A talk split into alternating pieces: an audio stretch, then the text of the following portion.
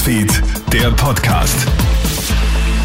Schönen Nachmittag aus der Kronhit Nachrichtenredaktion. Felix Jäger hier mit deinem News Update. Masken aus in den Schulen. Bildungsminister Martin Polaschek hat vor kurzem das Ende der Maskenpflicht in den Schulen angekündigt.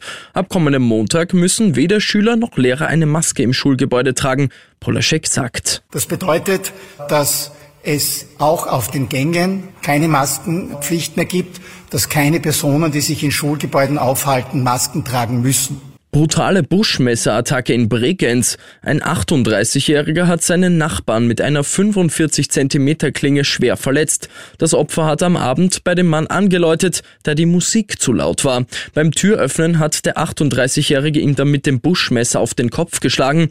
Der Schwerverletzte hat sich zu einer anderen Nachbarin gerettet. Der Täter hat sich in seiner Wohnung verschanzt. Die Polizei hat die Tür schließlich aufgebrochen, so Susanna Dilp von der Polizei Vorarlberg. Tatsächlich hat man dann den Mann in seiner Wohnung aufgefunden. Er war schwer alkoholisiert, hat auch eine kleine Cannabisplantage noch sicherstellen können dort. Und der Polizei in Zusammenarbeit mit der Eco Cobra ist es dann gelungen, den Täter festzunehmen. Josef Fritzl könnte aus dem Maßnahmenvollzug in den Normalvollzug entlassen werden. Grundlage für das Urteil ist ein neues psychiatrisches Ergänzungsgutachten. Gegen den nicht rechtskräftigen Beschluss hat die Staatsanwaltschaft Beschwerde eingereicht.